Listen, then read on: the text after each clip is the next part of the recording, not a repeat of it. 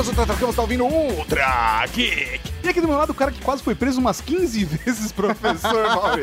É, mas eu, tenho álibi, eu tenho álibi. Álibi digital. Ah, né? tá. Sei. Temos o prazer de gravar esse programa com esse cara que faz direito no digital. Sim, senhoras e senhores. Nossa. Plínio Rigazi. Piada horrível. Isso aí, pessoal. Estamos aqui para sanar as dúvidas de todo mundo, falar um pouco sobre direito digital e para todo mundo aprender, né? Porque todo mundo acha que a internet é terra sem lei. É muito interessante a gente debater isso e dar oportunidade para todo mundo ter esse conhecimento. Também temos a presença dele, meu advogado desde criança, Bruno Gessoni. Isso aí, pessoal, estamos aqui junto. Vamos sanar, né? Tentar ajudar aí, porque quem não usa um celular, quem não tá ligado ao meio digital, e pode acontecer várias coisas, né? A gente tem que ficar ligado o tempo todo. E no programa de hoje, Tato, nós vamos falar direito sobre direito digital. Mas não agora. Só depois dos Recadinhos. recadinhos. Recado.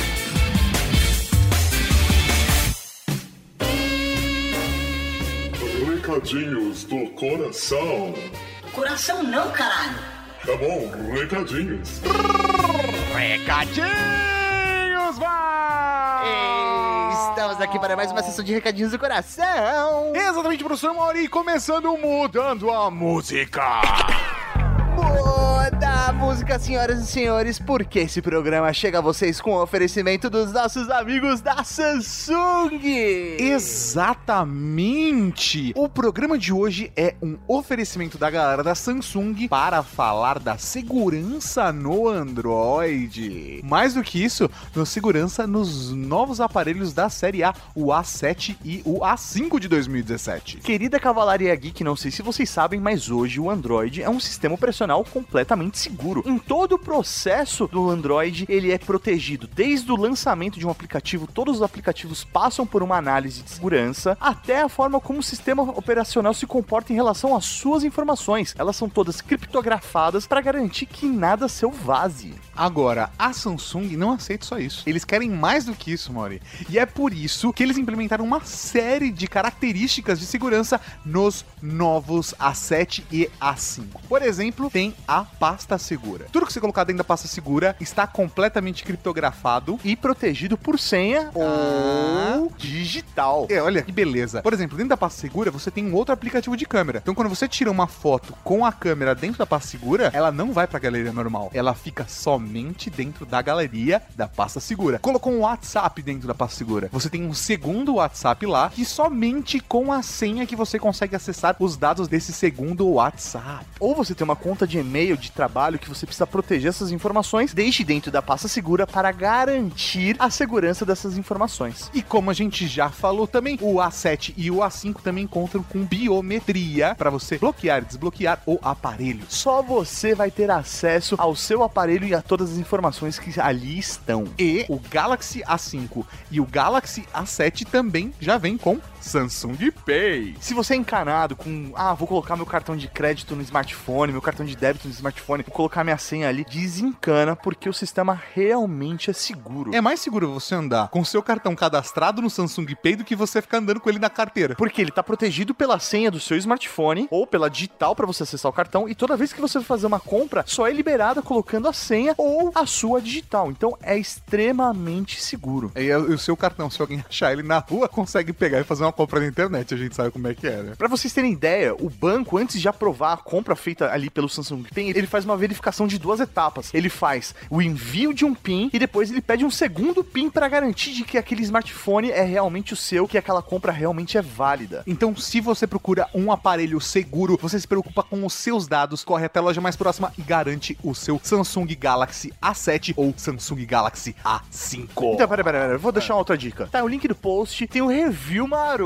Ah, do garoto. A5 e do A7. Vai lá, assiste e confere, porque os aparelhos eles estão muito legais. Sério, aquele aparelho completinho, aquele aparelho que atende qualquer pessoa. Rede Geek de cabo a rabo. Você já ouve o podcast, já corre atrás, tem review maroto. Oh, que beleza. Professor Mauri, quero já deixar o recado aqui para facilitar pra galera, porque é muito comum a gente receber pedido de contato da galera que vem aqui e participa do Tragui. Então, já deixamos aqui o link gisonerigazi.com.br ou você clica aqui no link do post para saber mais sobre o escritório de advocacia Gissone Rigazzi do Plínio e do Bruno. Agora, agora, depois dessa gravação, nós tivemos uma ideia e vamos jogar a bola pra vocês da Cavalaria Geek. Depois que gravamos esse episódio sobre direito digital, vimos que tinha muito assunto que poderia ser abordado e a gente falou: por que não então fazemos uma série de podcasts sobre direito digital? Sei lá, a gente não sabe a periodicidade, mas poderia ser mensal, por exemplo, ou poderia ser quinzenal, poderia ser, sei lá, diário, não sei. A gente tem que conversar. Mas qual que é a parada? Tem muito assunto legal de direito digital, legal, ah, direito Ah. digital, que a gente pode falar aqui no Trageek. Por exemplo, a gente poderia falar de carro autônomo. Olha, como que fica a legislação em cima de carro autônomo? Se um carro autônomo bate em alguém, atropela outra pessoa. A responsabilidade de quem? É da empresa que fez o carro, de quem tava dirigindo, né? De quem é o dono do carro, o programador que fez o software. Quem é a responsabilidade? Ou até mesmo, será que o Brasil permitiria a existência de um carro autônomo? Ou como fica, por exemplo, uma legislação em cima de drones? A drone é uma coisa complicada, porque não, não há uma- um processo de espaço aéreo, ele é diferente, mas ao mesmo tempo você pode invadir, tirar uma foto com o drone, sei lá, invadir um estádio e colocar uma bomba. Não, não sei, cara, é uma coisa muito complicada. Então, por isso que nós tivemos essa ideia de fazer uma série de programas sobre direito digital, mas queremos saber se você da Cavalaria Geek quer esse podcast. Não adianta a gente produzir uma coisa que vocês não querem. Tem mais um tema, professor Mauro, mais um tema, esse, esse é fantástico. A questão de usar imagens de atores mortos nos filmes atuais. De quem é o direito da imagem? Muito boa. Assim, cara, não vai faltar tema e sempre vai surgir temas legais. Então a gente falou, ué, por que não fazemos um Ultra Geek ou um outro podcast dentro do nosso feed que aborde o direito digital? Então, se você tem interesse, se a gente precisa da sua opinião, e é muito fácil, você pode fazer agora do seu smartphone. É só acessar bit.ly barra UG de Ultra Geek Direito. UG Direito. bit.ly barra UG Direito. bit.ly barra UG Direito. Deixa lá se você quer ou não, deixa a sua opinião, contato. Nós queremos saber a opinião da Cavalaria Geek que nos ajude a fazer mais um conteúdo. Exatamente. E aproveitando esses recadinhos, nós estreamos uma atração nova no YouTube. É verdade, professor Mauri. Temos agora o Futurologia. Sim, o Futurologia é uma atração onde nós vamos descobrir o futuro dos gadgets do universo da cultura pop através das cartas de tarô. Sim, a gente comentou isso no final do ano. A gente teve um Tragic Snap, teve- foi lá que surgiu a ideia. Sim. Né? E já tem dois vídeos. A gente já tem um Futurologia sobre Nintendo Switch e Guardiões da Galáxia 2. E toda semana teremos um Futurologia novo lá no canal. Então acesse youtube.com.br geek, se inscreve no canal, clica na sinetinha. Cara, imperdível. Inclusive, muita gente, Mauri, por conta da loucura da semana passada, de eu ter ficado internado no hospital, a culpa foi minha, eu sei, já comentei isso, mas muita gente não foi notificado nas redes sociais. Ó. Inclusive, a publicação no Facebook demorou muito pra sair. Eu lancei, sei lá, sábado, que eu percebi que, sabe, não, não tava no ar. Então, galera, se você chegou aqui e não ouviu o trag da semana passada de tarô, corre lá e ouve porque ele está fenomenal. É muito legal entender todo esse processo do tarô e a gente fazer esse link com o Futurologia e mostrar que realmente ali tem um embasamento pra gente brincar com essa atração. Agora, o né? quanto do embasamento você acredita Ah, ou não, a gente é discute isso. nos leitura de e-mails lá no final. e aí, Tato, o que tem agora, o que tem agora, o que tem agora? Agora tem podcast, podcast, podcast. Podcast. Muito bem, vamos lá. Eu recebi a cópia de um Twitter. Não ligo se me prenderem. Todd Bretcher me estuprou. No começo deste julgamento, eu insisti em uma coisa. Ah, Não inserir este caso na imprensa. Eu coloquei uma ordem de silêncio exatamente por este motivo. E agora, tem isso. Tenho que te perguntar, senhorita Selwyn. Meritíssimo, eu queria falar com a Não minha quer cliente. ouvir a minha pergunta antes? Sim, me desculpe. A senhorita que escreveu a mensagem. Meritíssimo, eu devo insistir no direito da quinta emenda contra a autoincriminação. Não. É melhor que insista no seu direito. Ou diga que a sua irmã postou isso. Senhor Gardner, eu não. Ele vai te prender por desacato e se ele te prender, ele ganha.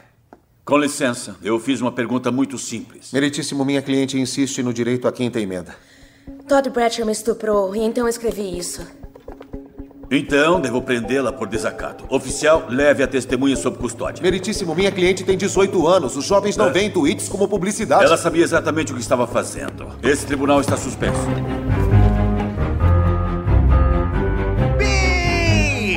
Beleza! Estamos aqui hoje para falar de direito digital. É, acho que é até legal a gente puxar esse tema, porque, meu, a gente vive o tempo todo falando sobre postura na internet, como você deve lidar com as suas coisas. A gente já falou sobre segurança, como guardar os seus arquivos, a importância de você ter os seus nudes bem criptografados, esse tipo de coisa.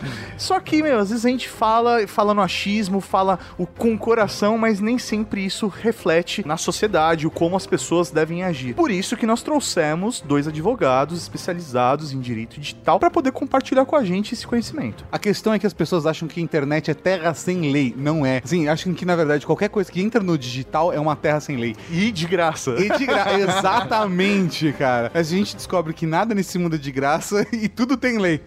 É, rapaz. Tudo tem lei, cara. Tudo tem lei. Então acho que para começar, Plínio, você pode explicar para a gente um pouquinho da diferença entre o direito comum, direito. As pessoas... Direito comum, né? É, comum porque o que as pessoas estão acostumadas no seu dia a dia. Falar, ah, putz, preciso processar o um maluco porque ele atropelou o meu pé, sabe? E aí, velho, você vai contratar um advogado, mas o direito digital, qual que é a diferença? Por que é necessário a gente ter um especialista em direito digital? É, isso é bastante interessante. Muita gente vem com essa dúvida pra gente. E a, a situação é específica no meio digital. Então, tudo que acontece nos meios digitais é subsumido, ou seja, tá sob a rédea do direito digital. Então, se não tem um especialista que tenha o conhecimento de direito, que saiba aplicá-lo aos meios tecnológicos, não há como ter uma atuação correta, como ter uma atuação plena, desde a captação das provas até a atuação perante o juiz, perante a justiça, enfim, tanto na conversa com o juiz quanto na explicação nas peças e eventualmente um trabalho consultivo. Esse tipo de trabalho demanda um conhecimento técnico muito aprofundado e quem não tem isso não consegue atuar de forma plena. Então pode dificultar bastante a defesa dos interesses das pessoas que queiram contratar ou eventualmente queiram atuar nessa, queiram a defesa dos seus interesses, né? É, normalmente a gente relaciona direito digital, a primeira coisa que vem à cabeça seria coisas ligadas à internet, mas não é necessariamente só a internet. Se tiver algum componente eletrônico, já eu posso encaixar nesse direito digital? Sim, sim. Por isso o direito digital não, era, não é uma área autônoma, sabe? É, existem diversas aplicações para o direito digital e existem diversas áreas que estão envolvidas com o direito digital. Então, por exemplo, o direito digital tem um braço trabalhista. Se eventualmente um funcionário desvia um arquivo da empresa para o e-mail próprio e eventualmente vai para concorrente, isso vai para o direito digital também. Ah. O direito digital atua na área penal, então a gente atua em alguns casos de pedofilia como assistente de acusação. Então a gente ajuda Ministério Público, a gente ajuda a Justiça Comum a encontrar as pessoas que estão praticando crimes, evidentemente. E, enfim, diversas outras áreas também. Então, desde o societário, que empresas de tecnologia precisam de um registro da empresa especificamente na área de tecnologia e todo o amparo necessário para atuação, desde as áreas tecnológicas, enfim, até todas as outras áreas do direito que precisa de um apoio nesse sentido. Eu acho que, na verdade, o direito está cada vez mais digital porque nossas vidas estão mais Sim, sem digitais, dúvida, né? sem dúvida. Então acaba sendo um processo natural, porque eu acredito que é uma dificuldade muito grande pro cara que já tá trabalhando com direito há muitas décadas enxergar as leis antigas, eu tô colocando isso entre aspas, tá? Mas pela perspectiva dele, que é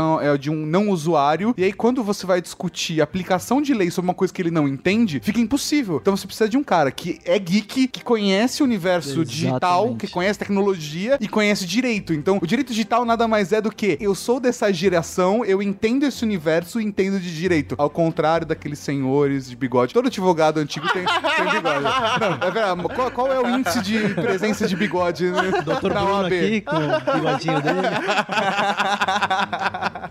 Mas eu acho que é exatamente isso, né? Que Mas é é, verdade. a minha visão. É, é isso que tá, tá certo, então. Sim, sim. Precisa no conhecimento específico, né? Não tem jeito. Se tentar atuar como aventureiro, não vai conseguir atuar, infelizmente, assim. Não é desmerecendo os profissionais, tem excelentes profissionais e pessoas muito esforçadas, inclusive. Então tentariam se debruçar sobre o tema e tentar estudar de fato, aprofundadamente. Uma parte tecnológica, mas mesmo assim não conseguiriam atuar até pela preservação dos dados, que é extremamente complexa, né? Então você imagina, o cara não preserva as provas da forma correta, aí vai tentar ajuizar uma ação civil, por exemplo, para uma indenização. Você vai pleitear a indenização, só que as provas são inválidas. E aí chega no final do processo, você tem a condenação, aí a- é- existe uma revisão porque as provas são invalidadas e acabou. Não tem mais como pleitear mais nada. Então isso é bastante complexo.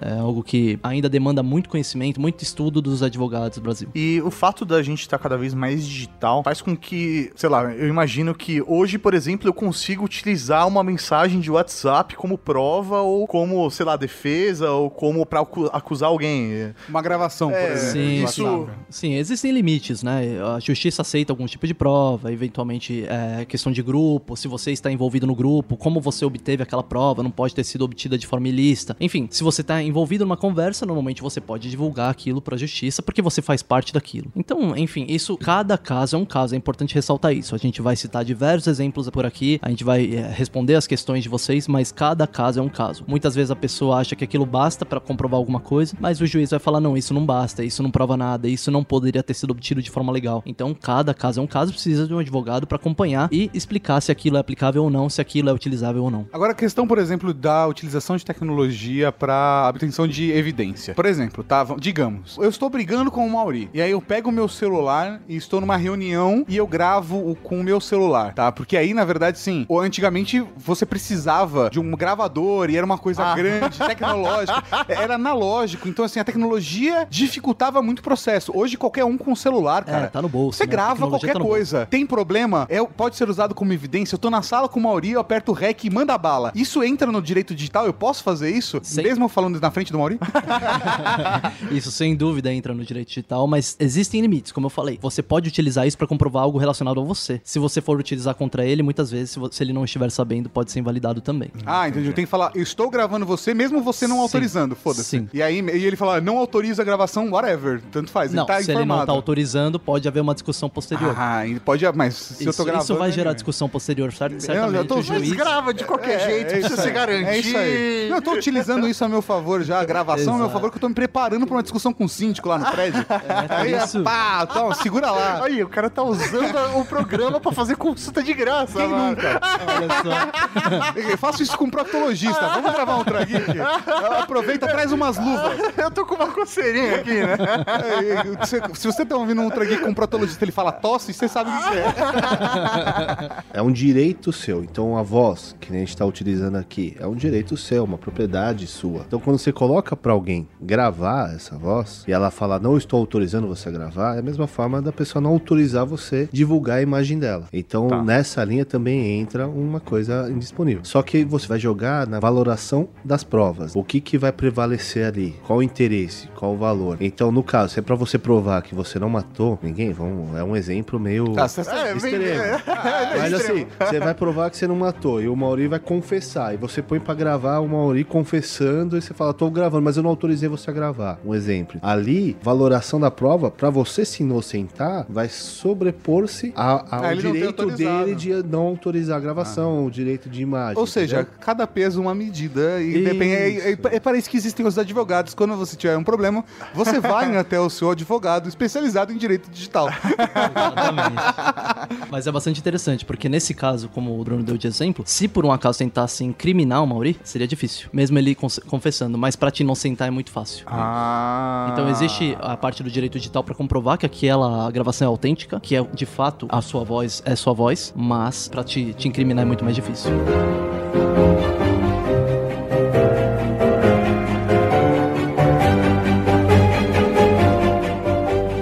Bom dia, meritíssimo. Bom dia, Sr. Higgs.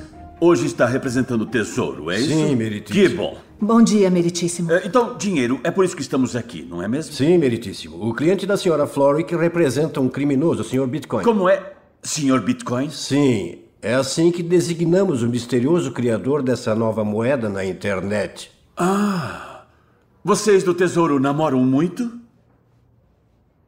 Sim, namoramos. Obrigado por perguntar. Então, qual é a importância disso? Acreditamos que essa moeda não regulada é usada no mercado negro digital, garantindo anonimato para lavadores de dinheiro, traficantes e pornografia infantil. E o senhor Bitcoin tenta garantir seu próprio anonimato pela cortina de fumaça do sigilo advogado-cliente. Não chamaria o sigilo advogado-cliente de cortina de fumaça, Esse meritíssimo? sigilo protege conversas entre o advogado e seu cliente, não a identidade do cliente. A menos que a identidade seja o motivo das Com conversas. uma exceção.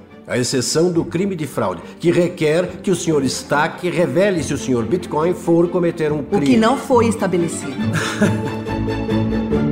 Engraçado que as pessoas às vezes têm a impressão de que quando se fala de direito digital, a gente tá falando de internet. Mas não é só internet. Como eu falei, ah, eu posso usar o meu smartphone ou posso usar um gravador digital no meu bolso. E isso também pode se qualificar dentro de uma análise de direito digital por conta dessa nova realidade tecnológica. A- a- agora, quais são os processos que envolvem direito digital que são mais comuns? Aonde a água bate na bunda? Olha, é bastante comum as pessoas terem problemas com imagens é, de cunho pessoal. Então estão utilizando. Vazar nude.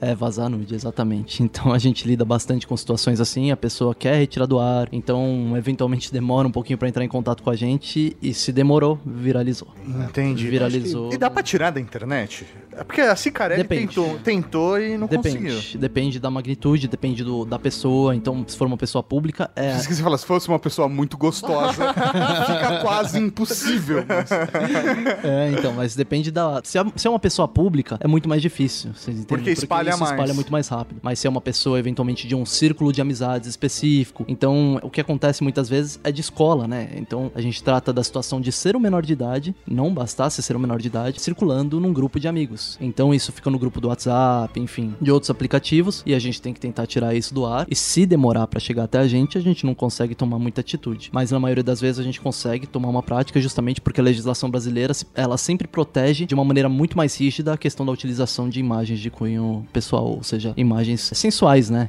Enfim. Entendi. Então essa Nude. pessoa, essa pessoa ela tá, é, de certa maneira, existe uma proteção pra essa pessoa. Sim. Entendi, porque sei lá, a sensação que eu tenho é, se vazou um nude meu, esquece, velho, já era, nem Aceita. Aceita, é isso aí. Pega um uísque e aceita, sabe? É, Talvez sejam os dois passos. Você vai até um advogado e remedia a situação pra tentar segurar ela o máximo possível e aceita, porque a internet é um oceano e a sua força não tem limites. Se der ruim pra você, pode ser que nada vai controlar, tá? E esse cara, ele até hoje, se você for atrás, você vai encontrar. É, exatamente. Então o nosso trabalho é mais pra contenção e evitar que isso permaneça no grupo, no círculo de amizades, porque eventualmente isso acaba, né? Isso não fica sendo disseminado au- automaticamente. Então se não existe o trabalho do ser humano divulgando essa informação, acabou. Ele costuma diminuir ou acabar na internet mesmo. O importante também é pegar os responsáveis. Quando você pega um responsável, pega dois, pega três, isso começa a diminuir. Então a pessoa que vazou o seu nude, Mauri, por exemplo, se eu conseguir pegar o- um, dois ou três responsáveis, já vai começar Quantas a gerar... pessoas o Mauri tá mandando nude, né? É, entendeu? Já vai começar a gerar uma, um psicológico. Os outros já falam, "Pô, peraí, não vou mandar mais o nude do Mauri aqui, que tá, tá pegando o negócio, entendeu? Entendi. Então começa a inibir isso. Mas é possível, então, eu identificar uma pessoa? É possível Sim, localizar da sim, onde sim, sim. o ponto zero da, daquela Sim, viralização? sim. Existe uma possibilidade de fazer o estudo reverso. Então, você vai estudando a análise de envios, a, a cadeia de envios, e a partir disso você chega à primeira pessoa que enviou. Isso é comum, inclusive. Olha só, mas que beleza. É, mas isso também serve não só para o envio de nude, mas, por exemplo, sei lá, se tem alguém me difamando na internet, eu consigo Sim, descobrir quem tá me difamando. Sim, E sem dúvida. A história por toda por trás de- da, daquela página que tá falando mal de mim. É que nem o caso que aconteceu no Rio de Janeiro, de um moço que foi fotografado, né? E pegaram a foto dele e colocaram lá que ele abusava de menores. No caso do rapaz do Rio de Janeiro, fizeram uma montagem dele, né? Pegaram a foto dele e escreveram embaixo: ó, se você ver essa pessoa, cuidado, que ele é um Caraca, pedófilo, assim, assim, assado. É o tipo de coisa que destrói a vida da Isso, pessoa. acabou a destruiu, vida acabou dele. com a vida dele. E dá pra você identificar quem que fez isso, né? A pessoa, você ir buscar atrás, é claro. Tudo isso tem que ser rápido, né? Porque quanto tempo você demora, quanto mais você demora, a- aí não é uma dilui, questão né? de direito. É, mas você acaba perdendo dados, porque as empresas não vão, vão guardando esses dados durante um período, né? Seis meses, um ano. Ali vai dentro da legislação, pode guardar ou pode não ter. Então tem que ser rápido. Eu acho que é. Normalmente as pessoas elas são rápidas quando elas se preocupam com a saúde física delas. né? Ah, não, putz, tô com uma manchinha na pele, vou no médico, rápido, né? Não, é, depende. Se você. eu te- conheço muita, mas muita gente toma uma manchinha na pele, não. É tipo, caiu um dedo. Vou ser rápido. Agora é uma manchinha na. Porra, tem cara que descobre que tá com micose depois de cinco anos. Tá o cara já tem uma colônia. A micose já está levando naves para o espaço, tá ligado? Ele é a micose. É, ele é a micose. Exatamente, é um simbionte. Né? A micose já tem os capião daquele corpo. Mas eu acho que essa questão da velocidade é uma, parada- é uma dica muito importante mesmo. Sim, principalmente no direito digital. Todos os direitos têm uma necessidade de urgência, né? Porque senão existe a questão da prescrição, da decadência. Isso a maioria das pessoas já, já ouviu falar. Agora, no direito digital, isso é premente, isso é urgente, isso é imprescindível. Se a pessoa não atuar rapidamente, eventualmente ela perde a possibilidade de atuar. Até por conta da velocidade dos meios digitais, né? A velocidade da internet, por Sim, exemplo. sim. Se tem uma página página com uma evidência e você não for rápido até um, atrás de um advogado pra registrar em cartório essa evidência, etc., o cara vai lá e tira do ar. E acabou, você perde a evidência contra ele. Ah, Sim. mas eu tirei um print no meu computador. Não tem validade legal nenhuma, né? Aliás, é interessante você- tocar nesse assunto porque muitos clientes chegam pra gente avisando que já reportaram o perfil ou eventualmente já mandaram pro Facebook, pro LinkedIn, pro Twitter, avisando que aquele perfil ou é um perfil falso ou é um perfil que tá denegrindo a imagem da pessoa ou mandando ima- eh, mensagens, imagens ameaçadoras. Isso é muito complicado porque a partir do momento que a pessoa começa a atuar por conta própria, dificulta pra gente. Então, eventualmente, eh, já chegaram casos recentemente, inclusive, que as pessoas estão fazendo isso com- cada vez com mais frequência. Estão reportando e aí a gente não tem mais a base de dados, não tem mais o, o perfil lá disponível pra tirar. eh, Às vezes é melhor deixar ali, porque é, ali está ainda provando que ocorreu aquilo. Isso.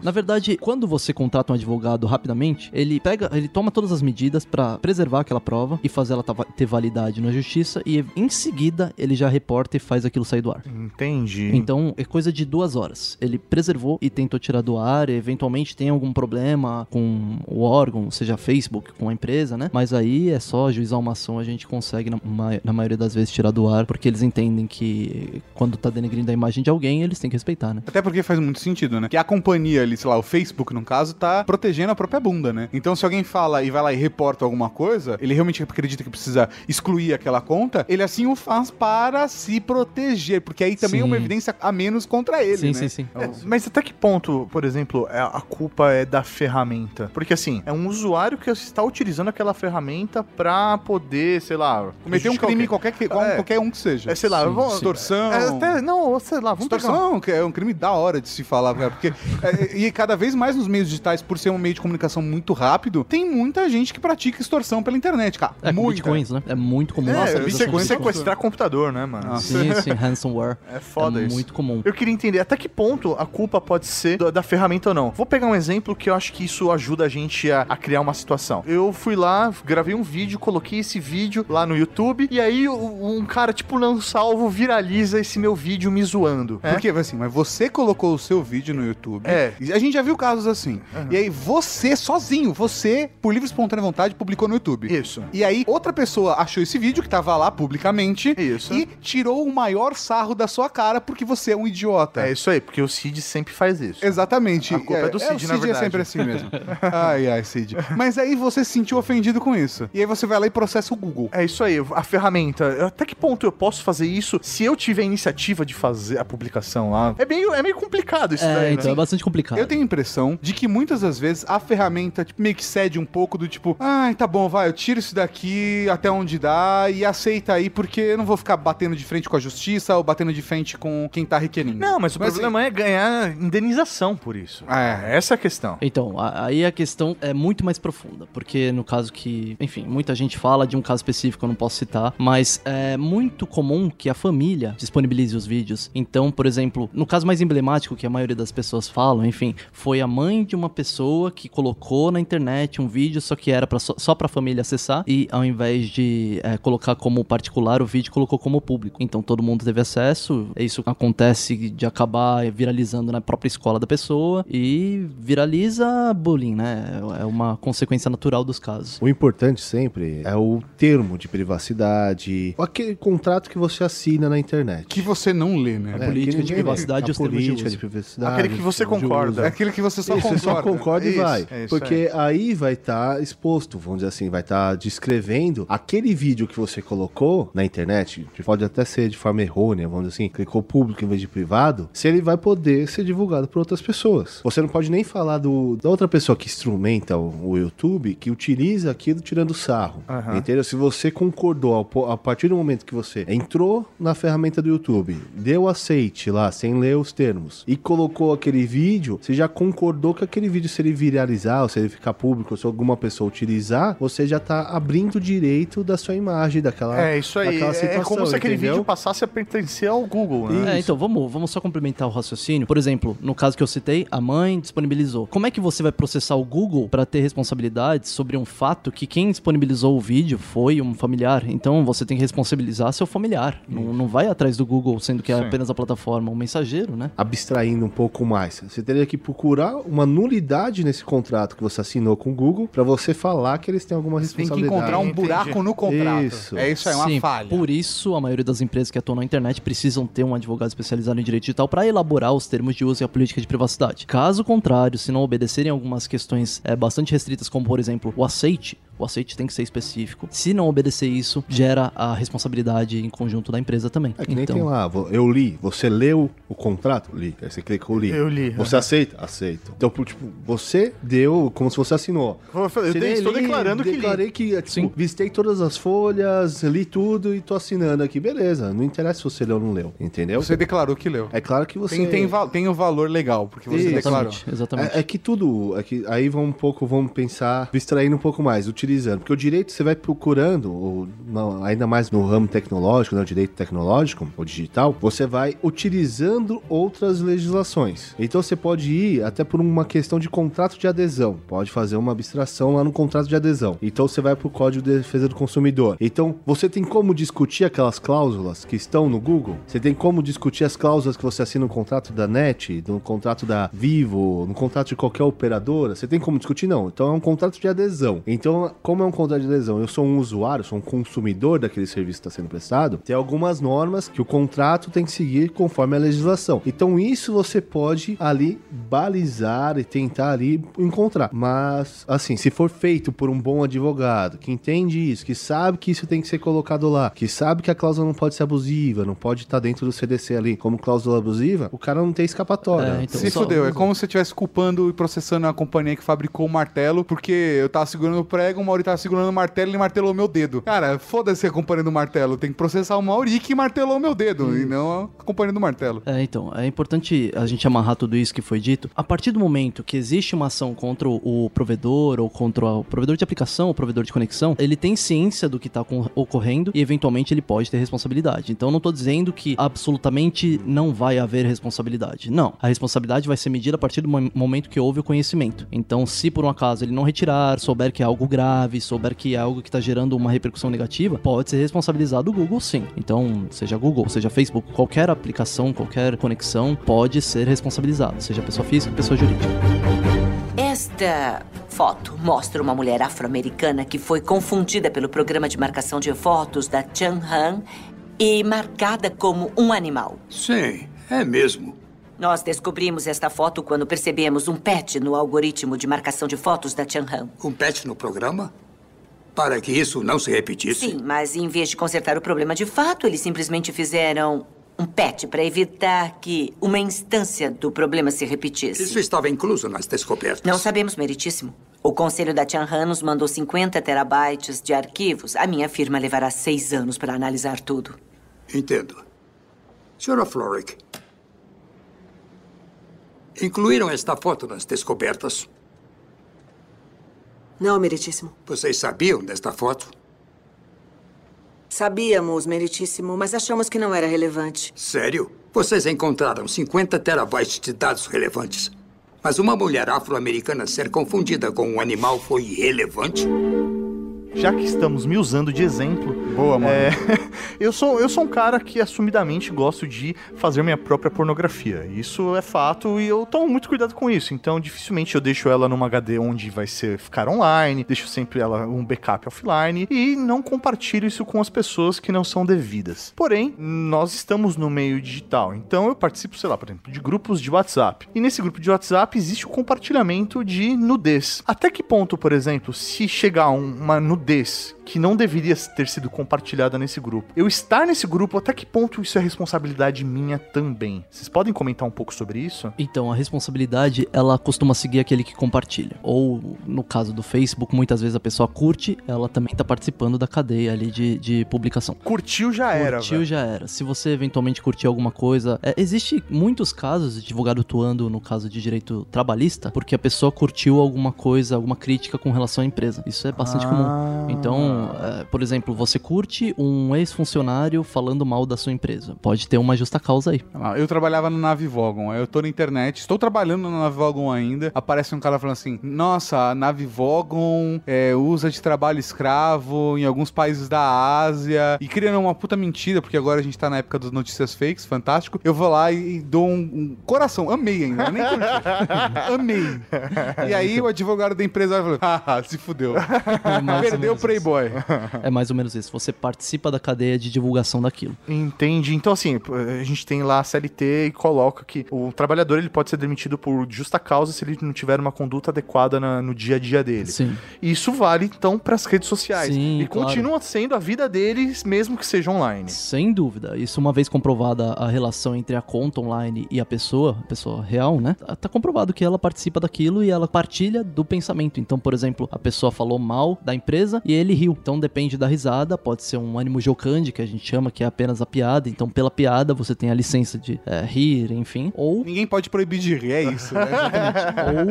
ou você pode ser corresponsabilizado também por aquele comentário. Então, desde uma calúnia é, até alguma coisa denegrindo uma pessoa, uma empresa, etc. O Facebook é um convite à justa causa, né, cara? Se todos os chefes de fato utilizassem o Facebook como ferramenta de trabalho, fudeu, né, cara? Não, o RH não tava em pé, né? O Facebook, cara, é que a a legislação brasileira, o processo do judiciário brasileiro, ele não é como uma série americana, né? É, Se não, velho, a gente tava. A galera se fosse tava The Good. Wife, nossa, The Good Wife é uma série exemplo em direito digital. Não sei se vocês já Sim, assistiram. sim, sim. Mas é uma série realmente assim, cara, que eles trabalham, trabalhavam, né? A série agora já acabou. The Good Wife é uma série que tá sempre à frente. Então, às vezes, eles, por exemplo, ah, eles podem mu- mudar, eles não estão falando do Google, eles estão falando do Chang'an, sabe? Eles, Sim, eles sim, criam sim. as companhias deles. Mas, por exemplo, teve um caso de direito digital que aconteceu de fato com outra companhia, se não me engano, foi Google ou com a Microsoft, não me lembro, de ter um macaco na foto e ele foi identificado com a face de uma outra pessoa, porque é um homem negro.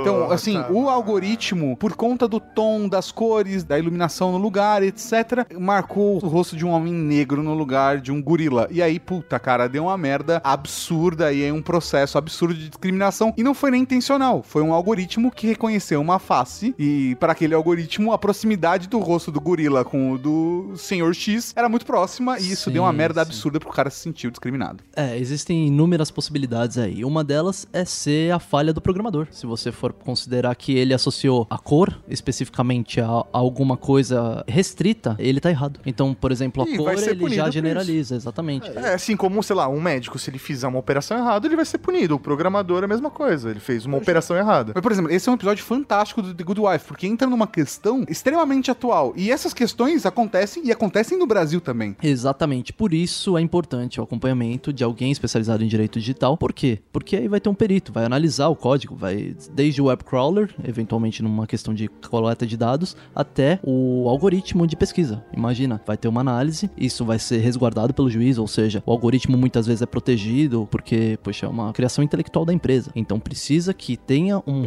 um sigilo ali dentro e seja protegido pela justiça. Então o perito nomeado pelo juiz vai analisar tudo aquilo, vai verificar se o algoritmo foi feito é, de forma a buscar denegrir a imagem e a partir disso pode responsabilizar desde o programador até a empresa. Mas precisa ver essa comprovação. É, velho, esses temas realmente a gente pode viajar muito. Por exemplo, saiu recentemente uma declaração. Isso não é pra ser do- um podcast, é pra ser 500 mil podcasts. Não, justamente, digital, dá pra fazer muito. É infinito o tema, é infinito. Essa é uma declaração do Bill Gates falando que, pra ele, no futuro, as máquinas terão que pagar impostos. Uma Sobre- empresa sobre trabalho, como um sobre trabalhador, trabalho, como né? um trabalhador, pra não quebrar a cadeia. Mas a partir do momento que você paga imposto sobre a máquina, significa que ela- existe uma responsabilidade sobre ela. Você entendeu? Até que ponto então essa máquina ela pode ser responsabilizada ou não? Se existe um registro dela social, sabe? É, é muito foda isso. O que o Bill Gates falou, eu imagino, eu li um pouco sobre isso também, ele falou mais sobre a questão previdenciária. Justamente. Então, é, de fato, vai, vai quebrar a cadeia previdenciária se não tiver contribuinte. Então as pessoas vão se aposentar, não vai ter é, mais gente com mão de obra, trabalhadora, vai ser máquina, e aí precisa sustentar esse sistema. Eu acho que de alguma forma ele tá muito correto. Ele tá muito correto que teria que haver uma sobretaxa, um imposto ali, porque o funcionamento de uma máquina para uma empresa, ele gera uma economia absurda. Sim. Então, gerando essa economia absurda, pode gerar uma tributação. Não, obviamente, essa não é a consequência lógica para a geração de um tributo. Lógico. Mas existe a possibilidade da contribuir de alguma forma para a sociedade e, eventualmente, até haveria algum tipo de privilégio para ela nesse sentido,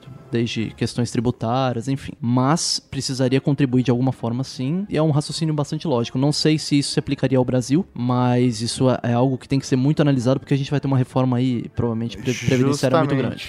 Então não, não cabe a nós julgar ainda até haver reforma, até haver a consolidação de todos os direitos, pra gente saber como vai ficar o futuro. Por enquanto a água tá só atrás do joelho, daqui a pouco ela vai bater na bunda. Fique de aviso. Você está falando da questão da tributação. Tá tendo agora também o reconhecimento, né? Um juiz trabalhista já deu o reconhecimento de vínculo empregatício de um motorista do Uber com o Uber. Puta, mas era óbvio que isso ia acontecer, né, gente? Pelo amor Não de é Deus, óbvio. mano. Pra Que mim é- isso? Pra mim é um absurdo isso. Eu achava Olha, óbvio. Não, não, não, não. Eu, eu achava óbvio pensando que a CLT, ela é muito protecionista. Ela cuida muito bem do... A instituição do CLT no Brasil é uma coisa muito forte E assim, protecionista. pra mim isso ia acontecer de um... Então, é bastante controverso, assim, é, como o Bruno falou, existe uma opinião para cada advogado, porque a legislação ela pode ter diversas interpretações. Só que no direito do trabalho, para mim, é uma, uma interpretação extremamente restrita. Existem alguns requisitos para você ser empregado e para haver essa cadeia de relação com o Uber é praticamente impossível. Então, pessoa física, salário, não eventualidade. Então, o trabalhador do Uber, ele tem que ir absolutamente todo dia? Não. Ele tem subordinação? Não, nenhuma. Então, não tem os pré-requisitos para ser considerado um empregado. Não tem como você considerá-lo. Mas ah, quando ele aceita trabalhar lá, ele não tá assinando um contrato? Então, é diferente. Você, a subordinação é alguém chegar e falar pra você, você vai lá e trabalha agora e faça tantas horas. Cumpra tal tarefa. Exatamente, você complete tantas tarefas. Não, o motorista do Uber, ele se ele quiser trabalhar com uma viagem por dia, uma viagem a cada mês, ele trabalha. Ele só perde o cadastro dele se ele não atuar em tantos meses. Eu não sei exatamente a regra interna deles, mas não existe lógica pra ser um empregado. Se não existe subordinação, não existe eventualidade, ou seja, ele não tem que estar lá todo dia em tal horário, sabe? Mas é o tipo de coisa que um juiz aprova, e aí outro juiz vai, vai criar um outro caso que não valida, e aí depende do caso que você vai utilizar na sua vara de referência. Então, isso se se chegar em segunda instância, é, vai gerar uma discussão imensa, porque você abre brecha pra muito mais gente, não só do Uber, mas do mundo chegar no Cabify, mundo brasileiro, 99 chegar táxi, e- qualquer coisa. Exatamente, não só isso, mas diversas outras empresas que não têm uma relação de vínculo empregatício mesmo, ou seja, desde ah, o horário, questão assalariado, o vínculo como subordinado, não existe isso, a pessoa vai pleitear da mesma forma que pleiteou no Uber. Então você imagina, vai ter um monte de gente empregada que não é empregada de fato. Então a lei criou aquelas regras para ser, para que a pessoa seja considerada empregada, justamente para que haja uma, uma restrição e não seja qualquer um considerado empregado, porque isso não, não é válido para justiça, não é, válido para Eu acho que o maior problema aí é o fato dele ser um intermediador do dinheiro, né? Porque ele recebe o dinheiro e repassa o dinheiro. Se ele não tivesse Ele é um agente. Então, é, acho que o fato de Então. ter esse vínculo do dinheiro que deve gerar esse Mas problema. vocês concordam comigo que o Uber ele funciona nada mais do que um indicador de cliente? Então, por exemplo, você quer um cliente, o Uber vai lá e te indica um, ele tá ali naquela rua, você quer pegar, pode pegar, se não quiser, não pega. Então ele indica o É, cliente. mas você tem que pensar, aí discordando um pouquinho do Plínio, você tem que pensar que também existe uma evolução. A sociedade ela vai evoluindo. Naturalmente, o direito, como todo mundo, acho que todo advogado que estiver me ouvindo, ou toda pessoa que estudou direito, sabe que o direito ele é lento. Até ele chegar ao pico da evolução, evolução para suprir aquela situação de uma forma de, a legislar sobre aquilo, né, a regular aquilo, ela demora. Então o juiz, ele faz esse exercício para tentar regular de uma certa forma. É Entendi. claro, não vai ser regulado da forma que a gente imagina. Um vínculo empregatício com o Uber não seria regulado da mesma forma que a gente imagina se o Uber estivesse contratando a pessoa. Mas pode ser regulado de outra forma. É claro, existem essas, essas questões que o Bruno falou. Você inviabilizaria um monte de empresas novas, um monte de startups ou empresas que já estão no mercado que utilizam essas ferramentas, né? Que a gente tá falando do Uber, mas... Qualquer tipo de vínculo vir contratual qualquer tipo, é, vai estar cair. inviabilizando, vai estar sendo modificado pela lei. Mas, em- entre aspas, o juiz ele tem que exercitar isso. Ele não pode ficar, pô, mas aqui não existe vínculo. Ele tem que se Não, aqui atualizar existe- né, também. Ele tem que se atualizar e falar assim, pô, a lei ainda não chegou. A, lei- a legislação trabalhista é uma legislação antiga. Ela ainda não chegou a regular a situação hoje em dia. Então, como que eu faço? Eu faço um exercício. Aí, é claro, vai gerar uma nova discussão que vai ser resolvida por instâncias superiores, por juízes mais experientes que também estão estudando, não que aquele juiz que deu a decisão Não, não, seja uma pessoa experiente, mas são pessoas que já estão acima dele que vão começar a regular aquilo. E aquilo vai ter um efeito em cima da nossa vida, né? Muitas vezes a gente vê o STF dar decisões para pacificar uma matéria em cima de legislações que não foram atualizadas, mas não por culpa deles, por culpa do legislativo. pró- próprio processo. Porque às vezes o legislativo não tem interesse em pacificar aquilo, não tem interesse, aquilo não é um clamor público para ser regulado, entendeu? Então o STF dá em cima, o STF julga, ó, essa situação vai ser assim. E os juízes fazem da mesma forma. Sou otimizador de mecanismo de busca. E o que é isso? Eu sei o que é um otimizador de mecanismo de busca. Obrigada, meritíssimo, é claro. Quando oferece o seu serviço, Sr. Giles, O que o senhor garante? Que meus clientes fiquem na primeira página dos resultados do Chanhan. Entendo. E as queixosas o contrataram para fazer Protesto meritíssimo, irrelevante. Essa é uma audiência preliminar para discutir a intimação do algoritmo do Chan. Sim, mas a questão dos danos deve ser estabelecida antes da questão da intimação.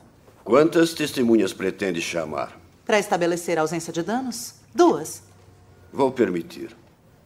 As queixosas o contrataram para colocar o produto delas na primeira página do Chanhan. Sim. Em outras palavras, lhe contrataram para manipular o mecanismo? Protesto! E o algoritmo do Chanhan apenas reagiu? Protesto! Negado. Obrigada, meritíssimo. Senhorita Holmes, onde trabalha? No departamento de publicidade da Chanhan. É a representante do mal que abordou as queixosas sobre uma propaganda? Espero não ser do mal, mas sim. E elas recusaram? Sim, infelizmente isso acontece. E imediatamente contou para o Sr. Gross para que ele mexesse no algoritmo para se vingar delas? Não. Não, mesmo? Porque esse seria o próximo passo Protesto. lógico. Retiro. O que fez depois, senhorita Holmes? Depois que elas disseram não, eu entrei em férias. É mesmo? Por quanto tempo? Duas semanas. E contou a alguém da Chamhan sobre a recusa das queixosas? Antes das férias, não. Era uma notícia ruim. E geralmente eu seguro as notícias ruins. Só para ficar claro, nunca disse a Entendi, ninguém... senhora Walsh. Qualquer mudança no algoritmo não poderia ter vindo do departamento de publicidade porque a senhorita Holmes estava de férias. Tem documentos para comprovar o fato? Claro. Deu pra perceber que todo mundo, assim, é- isso não é um tipo de jabá. Eu não estou fazendo. Não estou fazendo a propaganda de vocês aqui, ou do seu segmento, apesar de que eu acho sinceramente que daria para. Se a Cavalaria Geek curtir, a gente pode fazer mais Ultra Geeks sobre direito digital. Com certeza. Mas a percepção que eu tenho é que todo mundo meio que precisa, pelo menos, saber quem é um advogado especializado em direito digital. Sem dúvida. Porque se acontecer qualquer merda, você tem que saber pra quem correr. E como vocês disseram, quanto mais rápido você for, melhor. Sim, exatamente. Quanto mais rápido você atuar, maior a proteção que você consegue. Case com um advogado de direito digital, sabe? Mas aí, Ou no uma ca- advogada. No caso, vamos lá, vamos jogar pro mundo real. Sei lá, uma pessoa que tá ouvindo a gente ali, ela tem condição de contratar um advogado? Ou não? Isso é focado para empresas, é focado, sei lá, ou para startups que trabalham, além de trabalhar online com tecnologia, trabalham com novas tecnologias também. Como que é? Pra qualquer um, é pra É, alguém isso aí. específico. Como é, que, como é que é o rolê? É, a justiça é acessível para todos, né? Tem que ser acessível para todos. Então o advogado também, ele é um operador da justiça. Ele, ele tem que estar disponível para atuar e proteger os direitos de todos. Então, de qualquer forma, você tem que ter acesso ao advogado. Então, o advogado de direito digital não é diferente disso. Você vai acessá-lo e, dependendo do caso, muitas vezes ele pega porque ele gostou do seu caso, ele se interessou pelo seu caso. São casos emblemáticos que muitas vezes, se a pessoa gosta do que ela faz, ela faz com carinho, com amor, né? É, parece pegas falar isso, mas é verdade. Não, entendo. Então é bastante interessante. Muitos casos a gente pega e fala: puxa, esse caso eu tô extremamente empenhado em resolver por minha conta. Eu assumo o risco desse caso porque é algo emblemático pra mim e eu vou me lembrar pelo resto da vida. Tem inúmeros casos nesse sentido. Bom, é, é sempre procurar um advogado e ele vai se adequar, ele vai procurar adequar a situação dele ao, ao trabalho que tem que ser desempenhado. Lembrando que a dificuldade desse, desse ramo é que, como ele é novo, mesmo sendo já velho, porque todo mundo já está utilizando a tecnologia há muito tempo, ele é novo no direito a, a trazer essa abrangência para o direito. Então, peritos, técnicos, pessoas envolvidas nisso, tem um preço um pouco maior, vamos dizer assim. Às vezes fica restrito a um certo núcleo de pessoas, tipo uma empresa, alguma coisa assim, porque você tem que contratar um perito e o perito não cobra barato, né? Um perito dessa magnitude, ele tem que ele tem um preço um pouco mais alto. Como qualquer situação, quem já passou por uma situação de ter que precisar de um advogado, tem caso onde você paga pela hora, tem caso que você paga uma porcentagem dos ganhos, tem caso que é um pro bono, mas aí depende da realidade que você tá passando e a OAB permite uma porrada de realidades diferentes. Sim, sim. A OAB tem uma regra, né, que você tem que obedecer pelo estatuto. Você tem que estabelecer os honorários conforme a ordem de advocacia do Brasil diz, determina pra você em cada caso específico. Então, uma ação civil vale tanto. A partir disso, você pode cobrar mais, mas esse é o valor específico que a ordem determina. Então, os advogados têm que obedecer isso, a não ser de uma situação extrema carência. E isso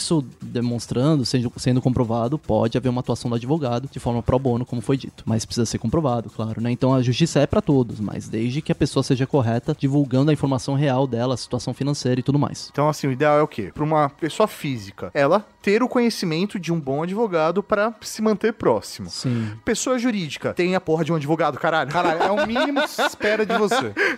E aí, às vezes pode até ser um advogado público, não tem também? Você não pode buscar. É que- Defensoria, acho que- né? Def- Defensoria Pública de, de Direito Digital, acho que. Não existe, não existe uma área específica de direito digital. Caramba. Existem alguns eh, defensores públicos que são extremamente qualificados, eu conheço alguns que estão tentando se embrenhar na área de direito digital, mas eles não podem atuar especificamente só na área de direito digital. Então isso dificulta bastante. Mas, Assim, graças a se, Deus. se tô- der merda digital de verdade, vai pra um advogado, conversa com ele e faz um acordo pra pagar essa parada, porque vai valer a pena.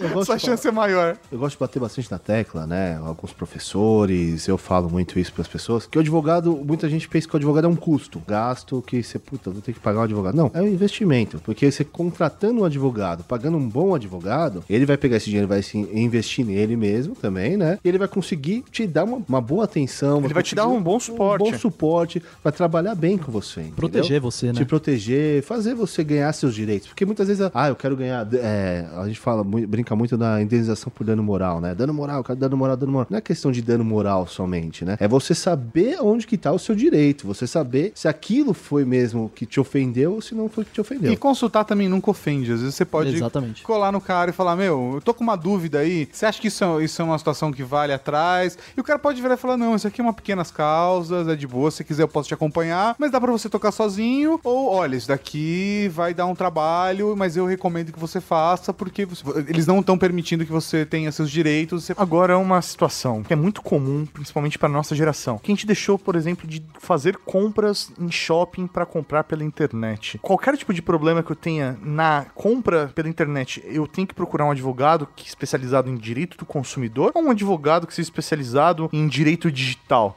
Porque assim, Boa pergunta, mano. é, é uma Muito boa situação, pergunta. é uma situação real que a gente, meu, tem problema, sei lá, desde Black Friday até, sei lá, um produto que foi anunciado por um preço e aí quando eu comprei os caras se negaram a entregar porque ah, o estagiário errou na hora de digitar o preço, É, então. ou sei lá, chegou um produto danificado, eu posso devolver, não posso? Então, isso, é, de novo, depende muito. Mas é importante ressaltar que o advogado especializado em direito digital, ele tem que ter o conhecimento do direito do consumidor também. O advogado, ele pode Sim. atuar em qualquer área. A questão mais complexa é a questão tecnológica, a questão da tecnologia aplicada ao direito. Então, o, o advogado de direito digital, ele atuaria no direito do consumidor, etc., como qualquer outro advogado. Agora, se você, depende do caso, se você atuar com advogado só do consumidor, eventualmente pode ser que não consiga coletar provas. Por exemplo, um caso muito comum, você tem um Trojan no seu computador, você efetua a compra e aí a partir disso o boleto que é produzido vai para algum criminoso e não para a empresa. Certo. Então você fica esperando o produto, o produto nunca vai chegar para você porque não houve pagamento. E o dinheiro já foi perdido porque muitas vezes eles utilizam contas, diversas contas e já retiram o dinheiro na hora. Então existem inúmeras possibilidades. Você pode ter um advogado do consumidor atuando se é uma questão específica de direito do consumidor que não envolve uma análise tecnológica da transação. Perfeito, pode usar, pedir o serviço de um advogado especializado só em direito do consumidor. Mas se houver uma cadeia um pouco mais complexa, aí vai ter que aprofundar e vai ter que analisar o que aconteceu. Então, até a questão que você falou que o estagiário errou, pode ter uma análise, inclusive, no site deles. Por que errou, como errou, o que foi colocado, como foi disponibilizada a imagem do, do preço. Enfim, de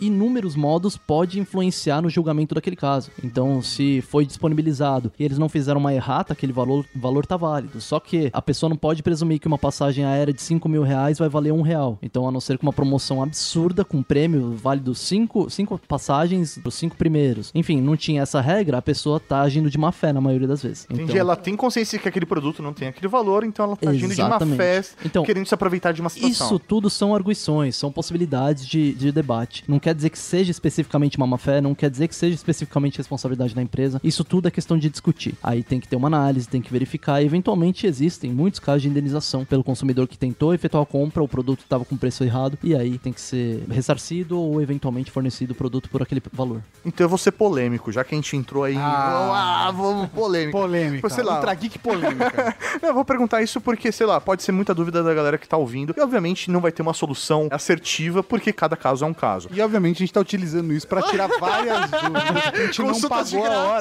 graça. A gente não pagou a hora. Vamos lá, amor. Vamos lá. Por exemplo, situação de internet banking. Ah, eu tô lá acessando meu internet banking e roubaram o dinheiro que tinha na minha conta. A responsabilidade pode ser minha, sei lá, se eu não tenho um antivírus na minha máquina, o banco pode me responsabilizar? Ou não, é responsabilidade sempre do banco porque eles têm que me dar uma ferramenta segura? Co- Como que Não- pode ser isso? Não existe uma responsabilidade específica. Então isso pode ser responsabilidade sua, sim. É, dependendo da forma como você administra seu computador, dependendo dos arquivos que você baixa, dependendo se aquilo é evidente ou não, dependendo se a falha foi na plataforma ou no seu computador. Tem inúmeras possibilidades. Eu já vi falha em plataforma e eu já vi falha no computador do usuário. Fla- Falha em plataforma é muito mais grave, né? Porque Com certeza, afeta muito porque mais é gente. uma galera, né? Cai um, cai 20, né? Mas acontece. O direito do consumidor ele tem uma situação que é a inversão do ônus da prova. Quando você inverte. Inversão do ônus da... da prova. Explica, agora eu fiquei confuso. Então vamos lá. Quando você entra com uma ação, você tem a obrigação de provar o seu direito, se ele está constituído, se você tem o direito de entrar com aquela demanda. Só que o direito do consumidor, como você é uma pessoa mais humilde, é uma pessoa que não tem conhecimento, não, não tô falando de humilde de situação financeira, mas você é uma pessoa que não tem conhecimento Mas muitas vezes. ignorante, eu sou ignorante no Isso, assunto. isso. Pode pensar assim. Você não sabe como funciona uma plataforma de banco, de internet banking, entendeu? Você não sabe se aquilo foi um erro seu, se foi um erro do, do banco. Então, o juiz, nessa situação, vai intimar outra parte, vai intimar o banco, no caso, que você está utilizando, e vai pedir para ele inverter o ônus. E ele provar que o que foi causado foi devido à sua, é, aos seus atos. Então, caso você do abriu um é. e-mail que tinha spams, que tinha troias, O direito que tinha vários digital do consumidor, então, no caso, quem tem que provar é a empresa que... Depende, De- depende. de- de- porque Ah, como, como tá a gente tava difícil. falando aqui, é, não, sem problemas. Isso é difícil de, de entender. A gente estuda cinco anos pra isso e faz a pós-graduação, depois mestrado. Enfim, mas é interessante porque a palavra pra isso é hipossuficiência. A hipossuficiência do consumidor perante a empresa. Então ele é considerado menor. Não tem a mesma empresa tem força. mais força do que o consumidor. Exatamente. Então ele, a empresa consegue contratar 100 advogados, uma banca de advogados extremamente competente pra atuar no caso Isso, dela. Só que a pessoa é uma pessoa sozinha, é uma pessoa física. Então a inversão do ônus da prova, ela vem pra preservar a justiça de uma forma que todas as comprovações sejam feitas por aquele que está sendo acusado, mas está sendo acusado é, de alguma forma fundamentada. Não basta Só é, acusar. você chegar acusando, fazer uma petição inicial com uma acusação crua, nua. Se você não, não desenvolver aquilo e demonstrar que existe uma relação do fato e do ocorrido, é o nexo causal que a gente chama, a partir disso o juiz autoriza ou não a inversão do ônus da prova. Ou seja, tome cuidado com a pornografia que você baixa da internet. É, nunca se sabe que vem junto. É, isso aí. Cuidado também com preços muito. Não é, não é questão de má fé, mas toma cuidado Se com tá aquele muito- preço muito baratinho, vamos dizer assim. Sim, tem É, eu alguma coisa um- errada. Ninguém consegue fazer O milagre, celular né? lá, o novo top de linha, que na loja tá 3 mil, um monte de site famoso tá 3 mil, você achou por 2 mil. Pô, peraí, 2 mil? Será que é uma promoção? Pô, achei Dois por mil não, 1.500. É isso, Pô, tem muita avó por aí que comprou Polystation pensando que tava comprando Playstation. PlayStation, né? né? Nossa senhora, tem que tomar cuidado. Tem que tomar cuidado. É claro que a responsabilidade não é só sua. A gente fala do print, do print da tela, é claro. O print ele não pode ser valorado como uma prova, porque você precisa documentar, precisa ter fé pública. Muitas vezes você manda para um, um Cartório. cartório, pro cartório registrar essa prova para você. Fazer Mas uma ata fazer uma notarial. ata notarial, certificar que aquilo tá acontecendo, que tá daquela forma. Só que imagina se você tivesse que fazer ata de tudo que você fez na internet. Fudeu. Toda a compra que você faz na É, internet. até porque a ata notarial não é barata, né? Não é barato, Justamente. é claro. Você dá o print, você printar a tela, você salvar esse documento, é uma forma de você se resguardar um pouco. Mas não tem todo o valor legal. Não, é claro, se você for discutir uma coisa muito pesada, pode questionar, não, será que ele não montou, será que ele fez isso? Aí pode complicar, mas assim, pra você identificar, ah, o produto tá vendido, tá sendo vendido a 10 reais, foi um erro mesmo na empresa. Vamos dizer assim, eu comprei, entrei lá, comprei o produto por 10 reais e o produto valia 100, comprei por 10 reais. Foi um erro do estagiário que a gente brinca, Ah, né? maldito estagiário que Maldito colocou zeros a menos. Sempre Isso, E entendeu? que trocou os cartões do Oscar. Mas foi um erro do, do estagiário, vamos dizer assim, coitado dos estagiários, né? Mas foi um erro do estagiário. Então, antes de sair uma errata, aquele produto tem que ser cumprido, tem que ser entregue. E não adianta falar, ah, tá com falta, tá assim. Não tem, tem que cumprir. Entendeu? Depende. o que eu aprendi no programa de hoje? Tudo depende. Tudo depende. Tudo depende. É, é, porque eu não concordo plenamente com essa informação, com essa afirmação do Dr. Bruno. Respeito, mas é, é bastante complexo aí a gente debater caso a caso. E eu gosto de brincar muito, até me estendendo um pouco, que o primeiro juiz da causa é o advogado. Então eu vou me responsabilizar, espero que outros colegas não se sintam mal, mas eu acho que se eu entro com uma ação de má fé, eu Pô, sei você que sabe aquilo, aquilo, você tá- eu também tenho que ser isso, né? responsabilizado. Porque eu- aí vamos dizer assim, agora você tem que ir pra forca junto com a pessoa que tá sendo acusada. Porque o advogado, ele é o primeiro juiz da causa. Ah, vou entrar com essa ação porque vai, vai ganhar. Não, não é assim. Então, cabe também, agora fugindo um pouco de direito digital, mas cabe uma ação contra o advogado que tá entrando com aquela ação que ele sabe que tá errado. Então tem que tomar cuidado também com o advogado. Depende. Não, não, ele tem razão. É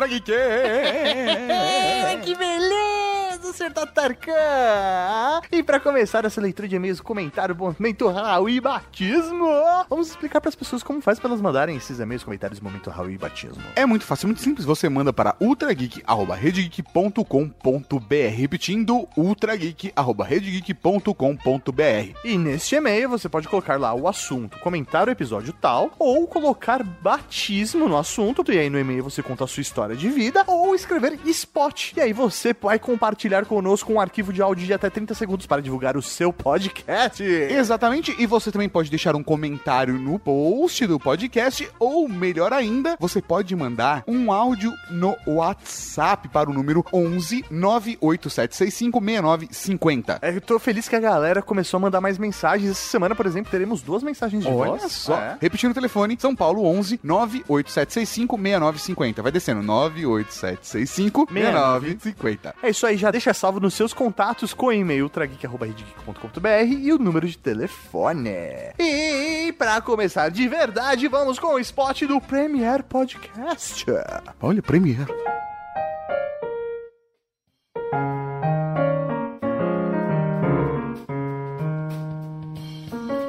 Fala aí pessoal, eu sou o Lucas Martins do Premiere Podcast, que é basicamente um site barra podcast que fala sobre cultura pop, entretenimento, seriados, cinema, games, música, tudo, tudo. E tem uma versão semanal chamada PP Pocket que você pode conferir no site www.premierepodcast.com. É isso pessoal, espero que vocês ouçam e mandem seu feedback. Até mais.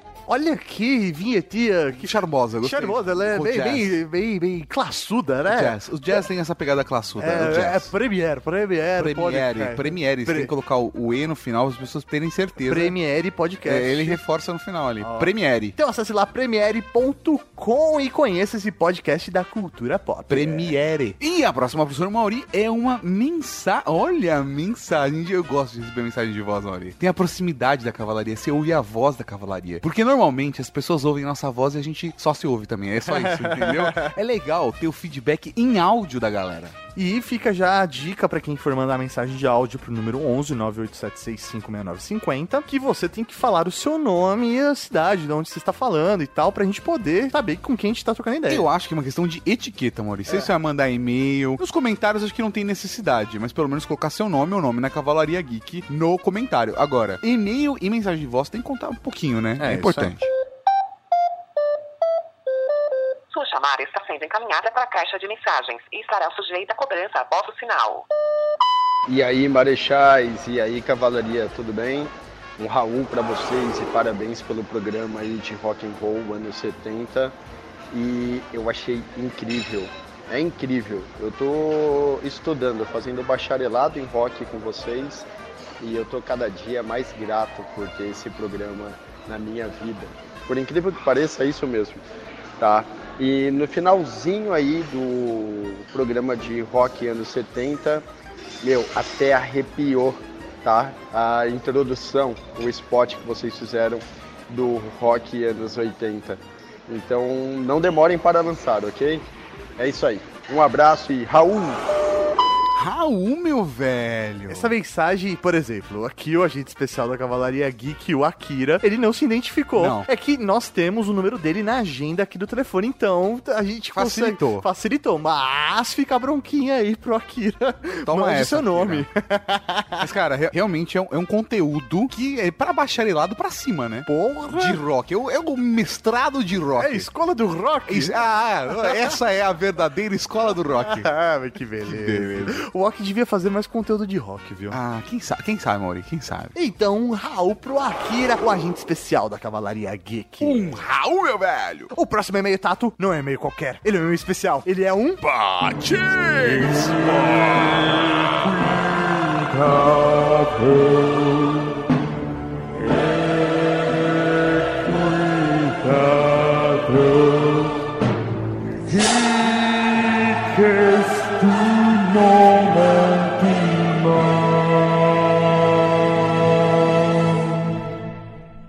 Que estranhamente sou eu que falo tudo, né? Dessa vez você se empolgou. Falei, tá bom. Vamos lá, batismo.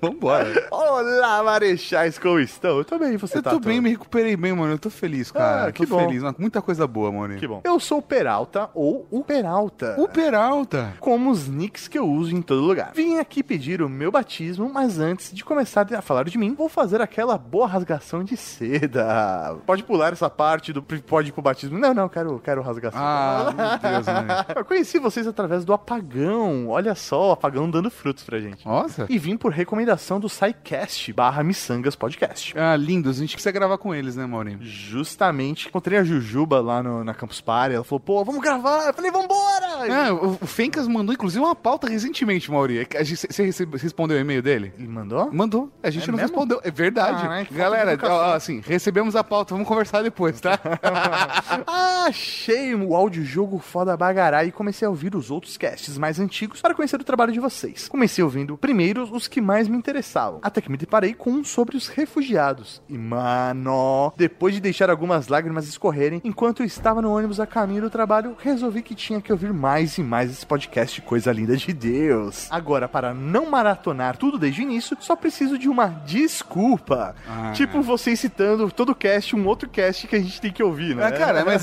a parada é exatamente mostrar quanto conteúdo legal tem no Ultra Geek. Então, toda semana a gente recomenda um, como por exemplo essa semana, professor Mauri. Vale a gente reforçar a questão do tarô, que muita gente não ouviu. Então você vai lá e ouve o Geek da semana passada no tarô, que a gente provavelmente já fala de mais vários. E mesmo assim, você pode ir lá embaixo no post, se você não tá ouvindo pelo aplicativo ou por qualquer agregador, tem sempre a recomendação de mais quatro. E normalmente estão relacionados. São quatro posts do Ultra Geek também e relacionados. Vocês são fodas e já são os meus favoritos. Ah, seu lindo. Agora eu fico puto por não tê-los conhecidos antes.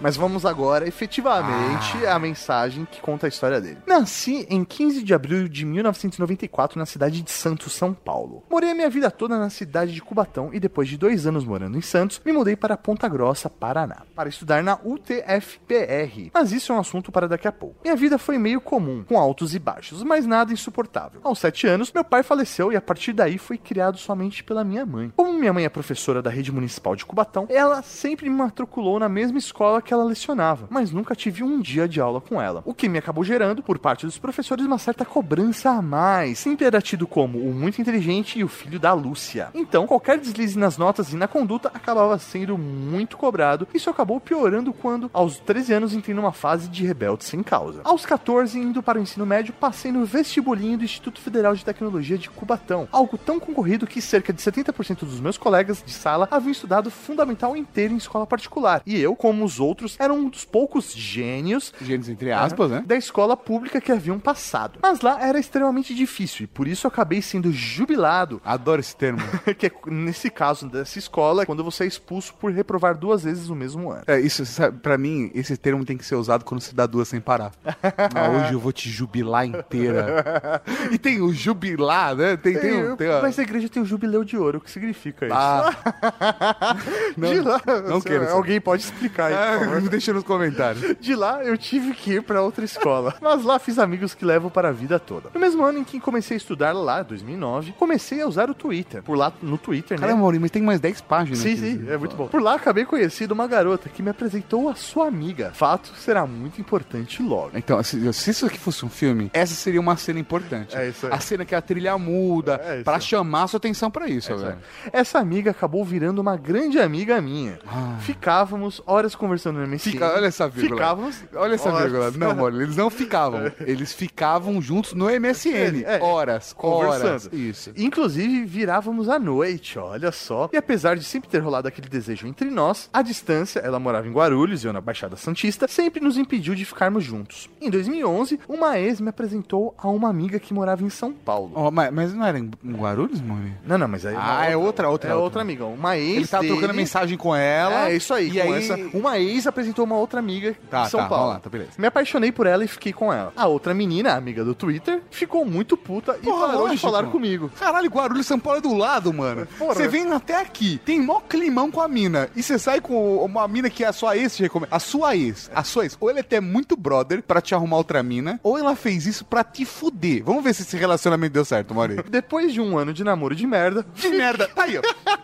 Eu tenho sempre a razão. Fiquei um ano solteiro. Até que, em 2012, por intermédio de um amigo fotógrafo que morava em Guarulhos. Ah lá, agora sim, Guarulhos, Guarulhos. Finalmente conheci a Lara, ah, a amiga do Twitter. Aê, Lara. Cara. para pra Lara.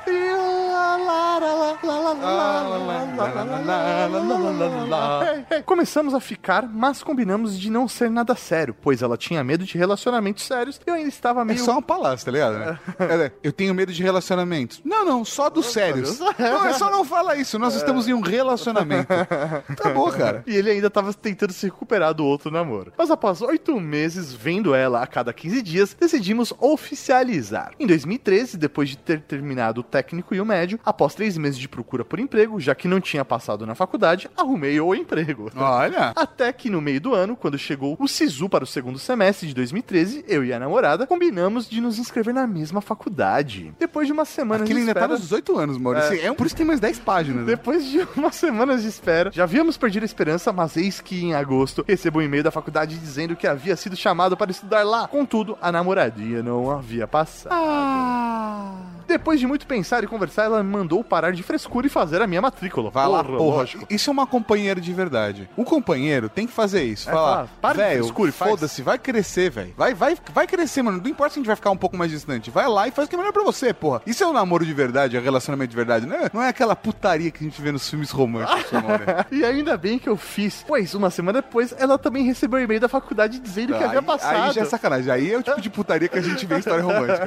E agora, três anos depois, morando aqui em Ponta Grossa, em julho de 2016, começamos a morar juntos. Ah, S2, S2. Você viu a, a dicotomia da parada? Que ele saiu de uma cidade que é conhecida pelas suas micro-ondas e foi pra Ponta Grossa. é, vamos lá, vai. O problema é que eu trabalho e ela não. Então, de janeiro a março, fico sozinho em casa. Eu não entendi essa relação dele. Ela trabalhar, ele não, e ele ficar sozinho de janeiro a março, mas tudo bem. ok. Como eu tenho ansiedade ainda não tratada, ela se agrava demais quando estou sozinho, principalmente quando estou longe dela. Tanto é que, de meio maço de cigarros por dia, que eu costumo fumar, estou fumando quase um inteiro. Caramba, estou, velho. Está sendo bem tenso. Não, não, sério mesmo, cara. Para, para com essa porra. Cigarro é uma. Eu, eu não tenho tanta moral assim, mas coisa que a gente tem que se preocupar, velho. Porque depois a vida vai cobrar, cara. É isso aí. Mas, para me ajudar, fico ouvindo o podcast pra gente Ultra Geek. Ah, olha só, olha só. A gente ouve o Ultra Geek e pare de fumar. Nós somos uma ótima companhia. Não ouça o Ultra Geek fumando. Olha, professor Mauri, técnicas para parar de fumar. E isso alivia muitas coisas. O Mauri, ele tá rindo com essa risada sem graça, porque ele tá falando, cara, como tá hipócrita. É. Não é isso, Mauri? É isso aí. Quase que eu me esqueci. Eu faço faculdade de análise e desenvolvimento de sistema, coisa que eu odeio. Meu Deus! Pois queria ser editor de vídeos e trabalho como professor de informática. Cara, então vai lá e ouve. Agora fica a dica, já que é o cara dos links.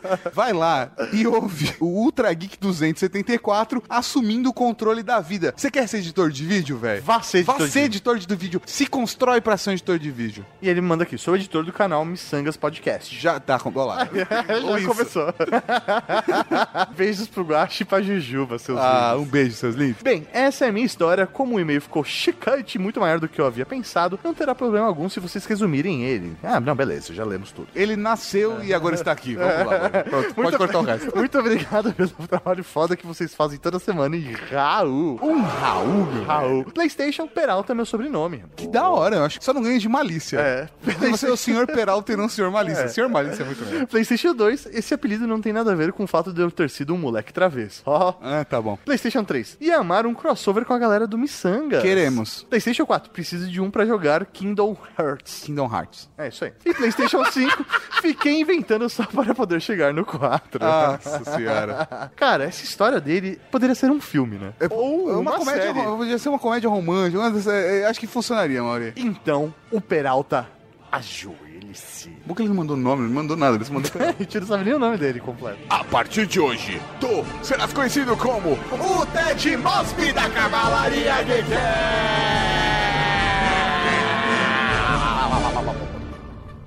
O Ted Mosby da Cavalaria Geek, professor. É o Mori. Ted do How I Met Your Mother. How I Met Your Mother. Sabe o que? Sabe o que é da hora? Porque assim, eu vou dar spoiler da série ou não dou spoiler Não, da não série? dá spoiler, não. não dá, Então é isso. Quem assistiu How I Met Your Mother vai entender a referência. Quem não assistiu, foda-se. Não, mas tem uma outra referência. Porque é um e-mail contando como ele conheceu a esposa dele. é verdade. a história de vida Verdade, dele verdade, é ele genial. contando como ele conheceu a esposa dele. É isso aí, é isso aí. How I Met Your Mother. É, é isso aí, cara. Mande esse e-mail também para seu filho, Peralta.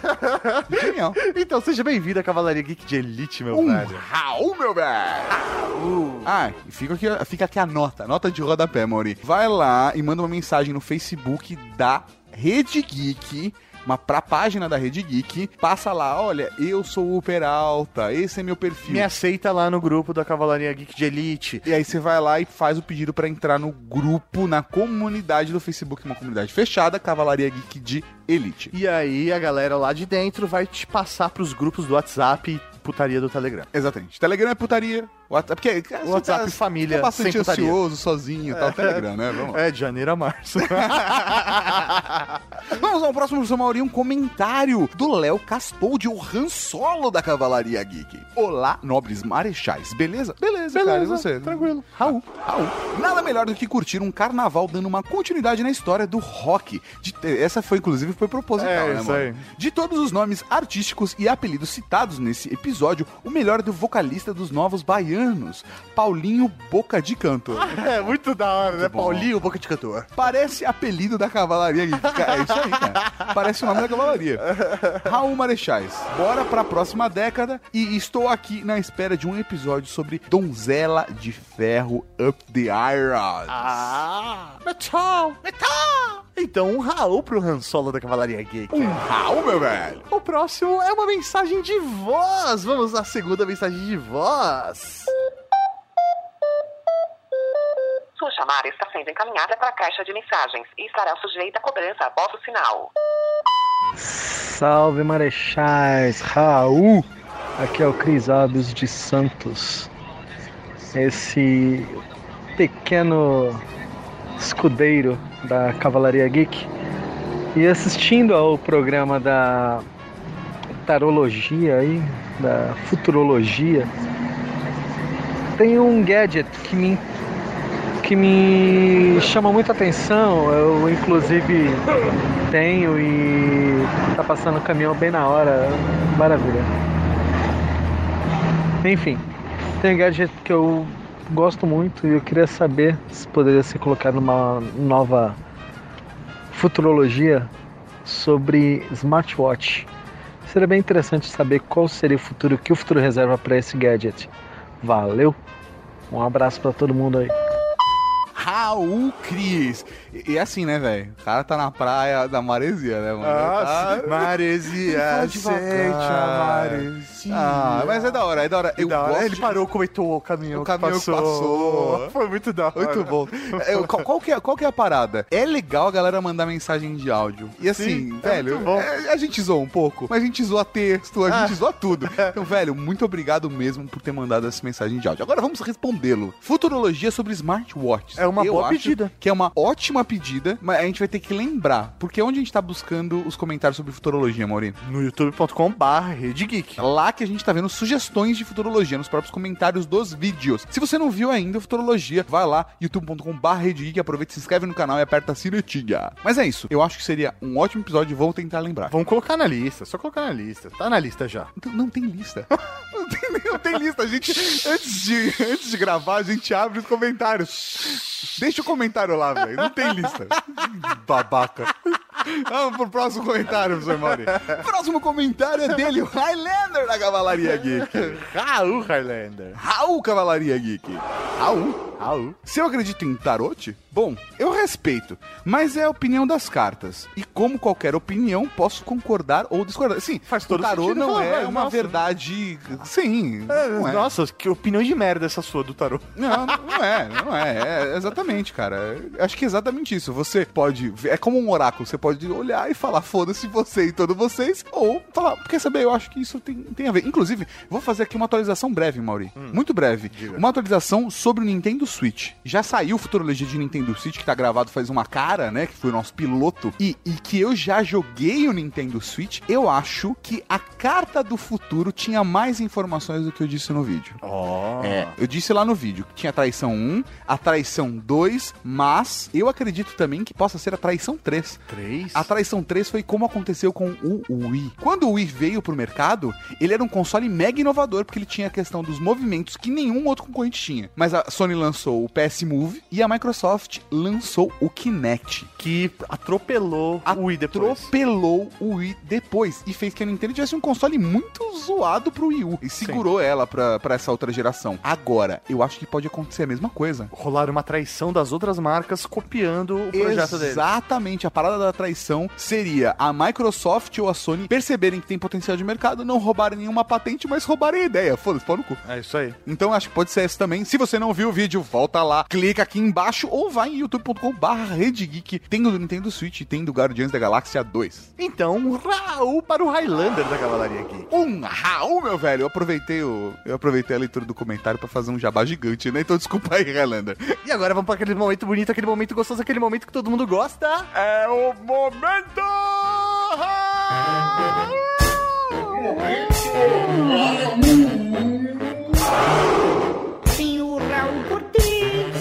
Raul Seixas, Raul Gazola, Raul Gil, Raul Júlia. Cara, tem Raul pra caralho aqui. Um Raul para Carlos Gonçalves, que com toda razão sentiu falta do Motorhead. Um Raul para Diego Farias, que sentiu falta de Judas Priest, Van Halen e queria mais destaque para o Black Sabbath. Cara, Diego, era impossível ter mais destaque para o Black Sabbath. Eles são até a capa do episódio. A gente falou mais de Black Sabbath do que qualquer outra banda. Não dava. Pode fazer um Ultra Geek Black Sabbath É um isso dia. aí. aí é outra história. Um Raul para Marcelo Teixeira, que é um grande fã do pós-punk. Um Raul para José Nilson Matos da Silva, que mandou o programão da porra. Bonita essa frase, hein? Um Raul para Cauã Nassif, que ficou com vontade de aprender tarô e foi correndo conhecer a história do Mr. Crowley. É Mr. maluco, Crowley. Um Raul para Eduardo Silveira, que inventou um jogo de cartas ouvindo esse podcast. Que foda! Um Raul para Christian Voltolini, que infelizmente não entendeu a proposta do programa de tarô. Bom, que pena, cara. Um Raul Brazuki Skywalker, que sentiu falta dos esqueminhas do Arcano de Missão. Um Raul para Marcos Keller, que é só amor. Ah. E um Raul pra você que mandou e-mail, mandou comentário, mas não foi lido aqui. Um Raul pra você que mandou mensagem de voz, continue mandando. Um Raul pra você que vai acessar bit.ly barra UG Direito e vai participar dando a sua opinião pra gente. Um Raul pra você que vai dar uma conferida no Samsung Galaxy A5 e A7 de 2017. E um Raul pra você que vai lá assistir o Futurologia. É isso aí, Cavalaria Geek. E até semana que vem. Com mais um Ultra Geek. Aqui na... Falou, tchau. Bem casado, pessoal. Tatinho, fala só você um pouco, rapidinho. Estou falando só eu um pouco. Alô, som, som, Só som. eu um pouco. Plínio, fala você agora. Ah, alô, tô falando. Alô, alô, tá ouvindo bem? Essa é a diferença de cara que tá acostumado com gravação e cara que não está acostumado com gravação. Alô, Plínio, fala, fala você um pouco agora. Você podia ter falado você um pouco agora. é só isso. Você acabou de ouvir o Ultra Geek.